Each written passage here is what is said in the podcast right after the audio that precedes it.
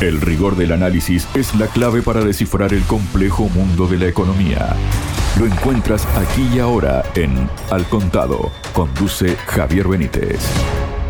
Hola, bienvenidos. Les habla Javier Benítez. Según un análisis del periódico Financial Times, la Unión Europea busca formas para mejorar su competitividad para no quedarse rezagada económicamente frente a Estados Unidos, China y otras potencias pero alcanzar dicho objetivo no será fácil debido a la falta de voluntad política dentro del bloque. Para hablar sobre esto y temas vinculados estoy junto al analista internacional Eduardo Luque. Eduardo, bienvenido a Radio Sputnik. ¿Cómo estás? Hola, ¿qué tal? Buenas tardes y encantado de estar como siempre aquí en el programa. Muchísimas gracias, Eduardo. Bueno, la cuestión es que mejorar las condiciones económicas de la región es una de las prioridades de los jefes de gabinete de los 27 países de la Unión Europea, según detalla el Financial Times. Así las cosas, la presidenta de la Comisión Europea, Ursula von der Leyen, encomendó al ex primer ministro italiano y presidente del Banco Central Europeo, Mario Draghi, que informe sobre el estado de la competitividad en el bloque.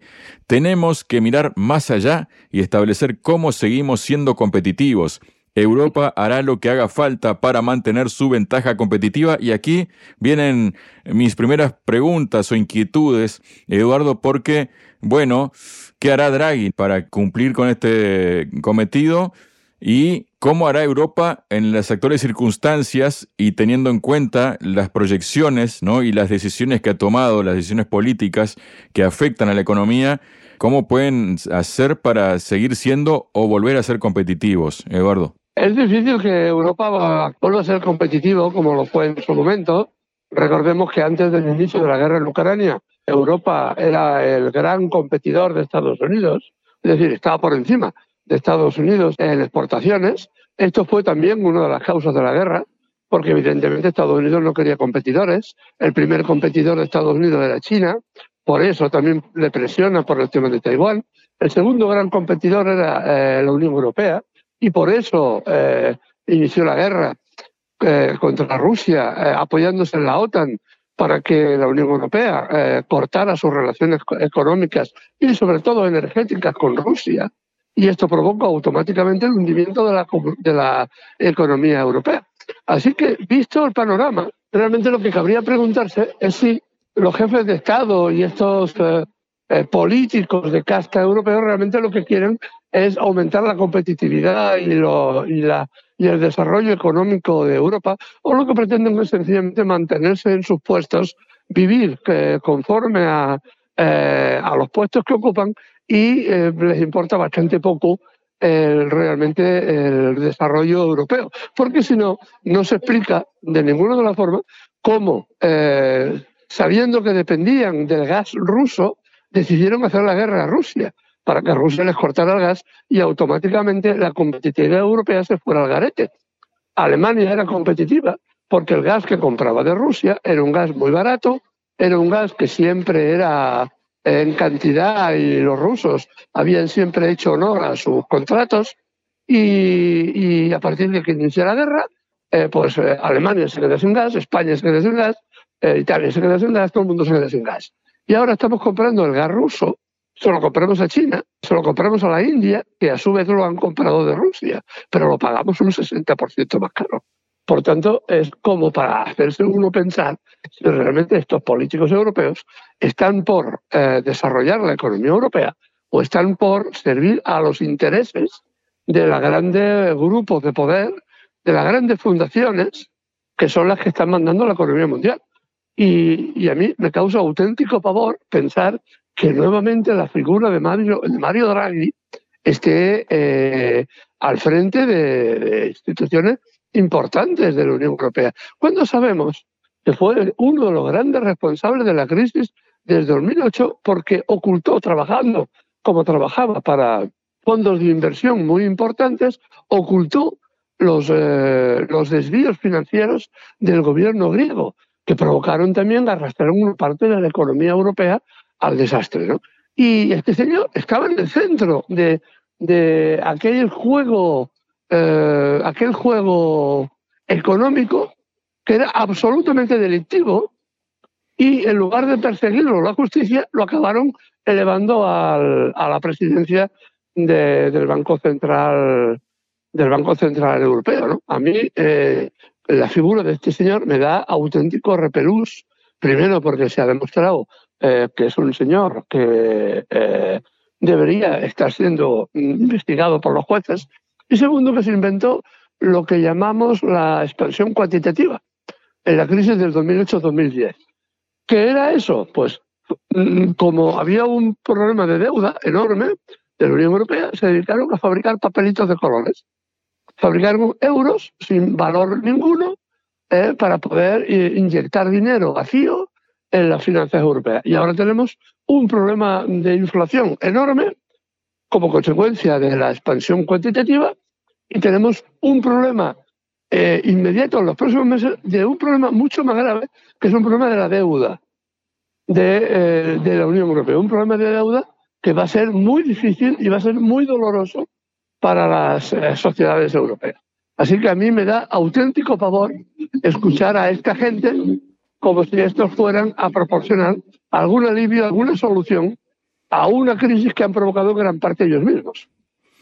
Eduardo, para el Financial Times, los responsables políticos de la Unión Europea temen que la próxima revolución tecnológica, la de la inteligencia artificial y de la computación cuántica, pase por alto a Europa, es decir, que pase por encima, que, que la pase por arriba, ¿no? Y aumenta aún más la brecha con las dos superpotencias económicas mundiales como son China y Estados Unidos. ¿Pasará por encima como un tsunami precisamente esta revolución tecnológica o cómo lo ves, Eduardo? Pues prácticamente con toda seguridad. Porque partimos de una base muy débil, que es la base del conocimiento. Las universidades europeas, y aquí hay que tenerlo muy claro que todo lo que representó Bolonia implicó una bajada en el nivel de conocimientos de investigación en las universidades europeas, pues ha implicado, va a arrastrar un retraso más que considerable en el desarrollo tecnológico de Europa. Y la paradoja es de que ahora mismo más de 45.000 investigadores europeos de primer nivel eh, se están yendo a China porque en China les, permiten investigar lo que quieran sin cortapisas y además con fuertes eh, niveles de financiación. Así que esta gente se va a China porque es China la que está pagando muy buenos sueldos, muy buenos laboratorios, porque han visto que evidentemente el conocimiento es un arma eh, muy importante.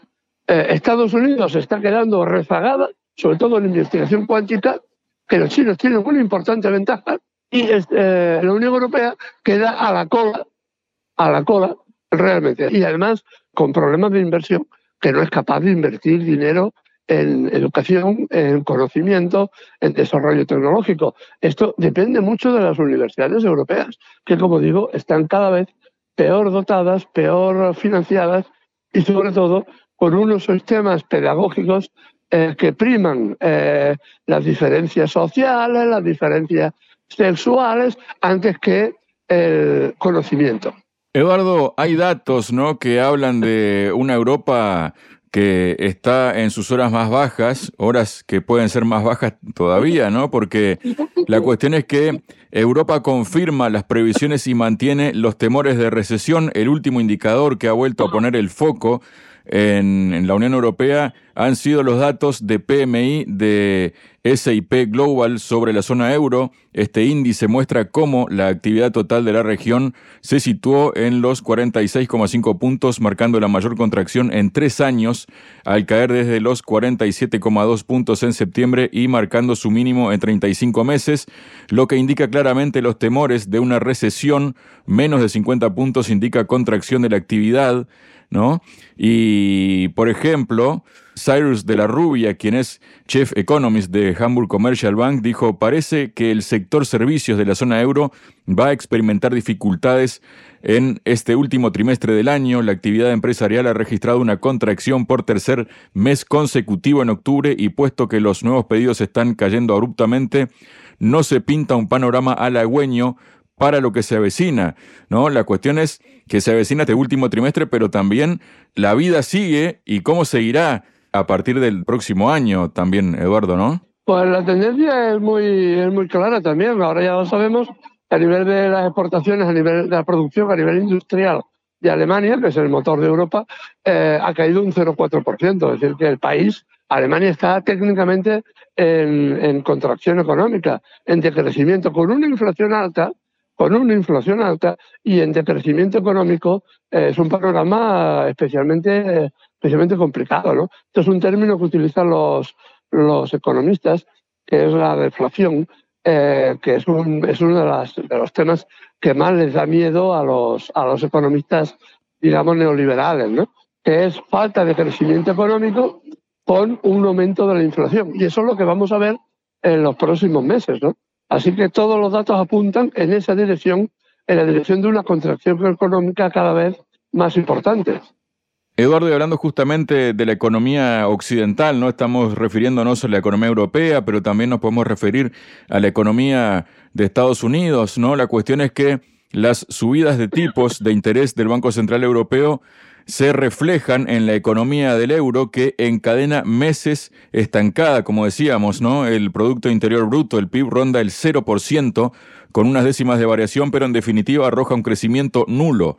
Con la ventaja que lleva la Fed en el ciclo restrictivo, la fortaleza estadounidense ha dado varias sorpresas con un PIB que roza el 5%.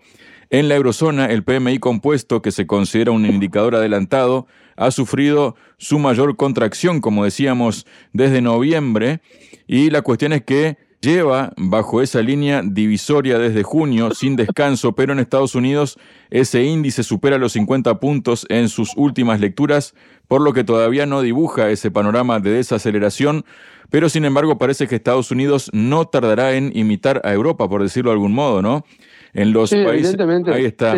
¿Cómo lo ves a esa situación en Estados Unidos? Ahora, ahora mismo las proyecciones que hacen los grandes fondos de inversión, que la contracción en Estados Unidos entrará en el primer trimestre del año 24, es decir, a la vuelta de un mes y pico. Porque además hay otro factor importante, porque el crecimiento de Estados Unidos está también motivado en gran parte por la guerra, por el aumento de la producción, eh, la guerra y el dinero que se ha generado y eso evidentemente es un problema cuando las guerras acaban. Y hay otro elemento importante. El crecimiento, por ejemplo, como consecuencia de un este espejismo de crecimiento económico, en Estados Unidos se están creando 10 millones de puestos de trabajo, pero que da la casualidad de que son puestos de trabajo que los trabajadores no tienen eh, suficiente con ese trabajo para poder comer.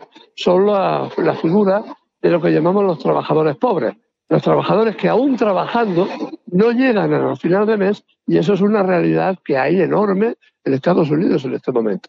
Así que la situación es eh, de estancamiento y de, decrecimiento en el primer trimestre del año que viene. Y veremos grandes movimientos sociales porque eh, todo este problema recae, como siempre, a espaldas de la gente más humilde, de los que más problemas tienen, no de los millonarios, sino de los más humildes. Eduardo, Continuamos un momento más con el tema de la economía de Estados Unidos, ¿no? Porque los ingresos disponibles de las familias norteamericanas encadenan cuatro meses de caídas, sus ahorros se están agotando y el crédito al consumo se ha desplomado a su nivel más bajo en décadas, exceptuando la pandemia, y se encuentra en terreno negativo. Son las razones de los analistas de ING para advertir del estrés que vivirán los hogares. El consumo es clave y sus fundamentales se están debilitando, es lo que ha dicho James Knightley, quien es economista jefe internacional de Nueva York, precisamente de ING. Dada la situación, dijo, necesitamos ver cómo los fundamentales mejoran rápidamente, los ingresos disponibles de la familia son críticos para la economía y si no se recuperan tenemos que la economía atraviese una contracción en el segundo y tercer trimestre de 2024. Y estamos hablando además de 2024, un año de elecciones en el país norteamericano, ¿no? ¿Qué tipo de combinación de factores es esta, Eduardo, y en qué puede derivar? Pues eh, realmente lo que encontramos es un es lo que decíamos antes. Lo que pasa es que los análisis de KPMG eh, suelen ser, digamos, optimistas, ¿no? Porque otros eh, otros economistas están situando que realmente la recesión comenzará en el primer trimestre de este año y se prolongará hacia adelante, lo cual es una pésima noticia para el señor Biden. Eh, obviamente, ¿no? Puesto que estamos ya en época electoral, tiene un problema muy serio con el tema de la guerra en Gaza, eh, el desprestigio de Israel el genocidio que está cometiendo en Gaza repercute también políticamente en el, en el gobierno del señor Biden, así que tiene un panorama como nada halagüeño, ¿no?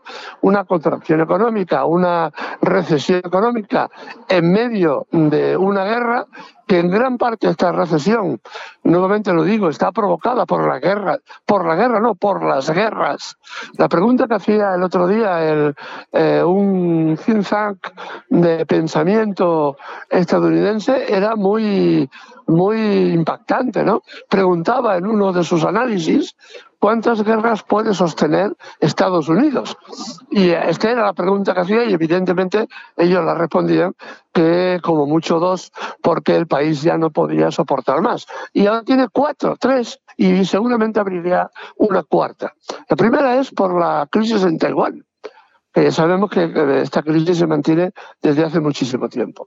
La segunda crisis es por la guerra en Ucrania, que está perdida, es decir, que Estados Unidos y la OTAN ha perdido la guerra en Ucrania. La tercera es la actual crisis en Gaza, que está en plena ebullición y que está costando una erosión política eh, al gobierno del señor Biden. Y la cuarta, que es mm, eh, dicen que desconocida, eh, que Estados Unidos está dispuesto a enviar tropas especiales a la frontera con México e incluso eh, dirigentes republicanos hablan ya abiertamente de invadir una parte de México para evitar eh, lo que ellos llaman que la crisis de los opiáceos en Estados Unidos, que es brutal, absolutamente brutal, eh, pues eh, la, responsabilidad no es de la administración estadounidense, sino de la administración mexicana. Por tanto, hay que invadir México para cortar eh, la compra de insumos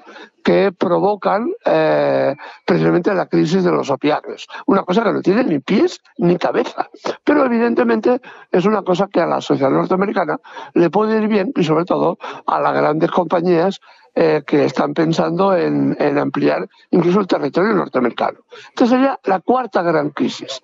Y si en estos momentos Estados Unidos no puede, no puede ya con la crisis en Taiwán, ¿cómo va a poder con la crisis en Ucrania con la crisis en Gaza y con la futura crisis en México. ¿no? Es eh, realmente es un grave problema económico que eh, se transfiere, que se manifiesta también en la crisis económica que, tú mismo apuntabas. ¿no? Así que Estados Unidos va a vivir una época nada halagüeña, precisamente. Muchas gracias, Eduardo. A vosotros. BRICS, G7, OP, FMI, Banco Mundial, Nuevo Banco de Desarrollo, Banco Central Europeo, tasas de interés, finanzas, sanciones, deuda, desdolarización, al contado.